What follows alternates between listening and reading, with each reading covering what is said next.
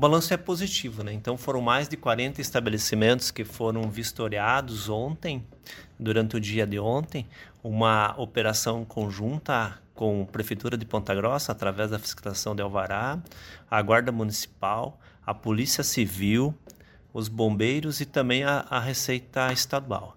Então a gente fez essa operação conjunta porque cada órgão desse tem uma competência. Né? Então o município de Ponta Grossa, através do Alvará, tem a competência de ver se a empresa está formalmente legalizada. Receita Estadual tem a sua competência de verificar as notas fiscais de saída, de entrada, os estoques de mercadorias, né?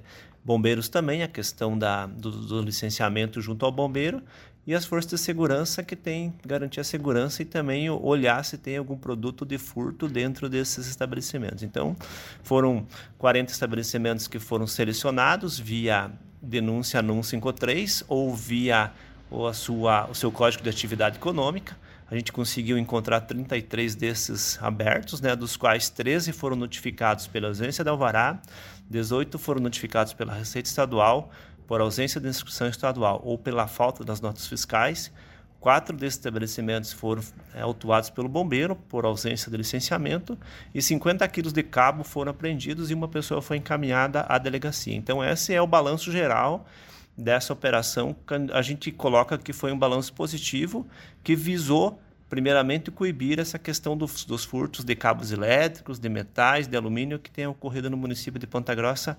Todos os dias a gente vê notícia que tem acontecido esses furtos. O município, anualmente, ele faz troca desses cabeamentos nos seus próprios públicos, cerca de 2 mil metros de cabos por ano. Né? De janeiro ao mês de, de março, a gente acabou fazendo os mesmos 2 mil metros que faríamos no exercício inteiro, né? no, no ano inteiro. Então, são mais de 200 mil reais que o município já teve de prejuízo esse ano com a troca desses materiais que foram furtados. Né?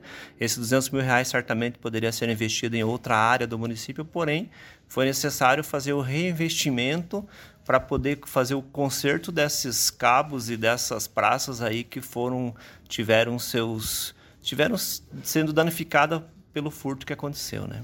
É, o objetivo principal foi coibir, né? Coibir com que as empresas, seja elas formais ou informais, elas estejam receptando esse material que foi furtado, né? Então, é, certamente nos próximos dias a gente vai falar novamente com a Receita Estadual, com as forças de segurança e repetir essa mesma operação em outros estabelecimentos.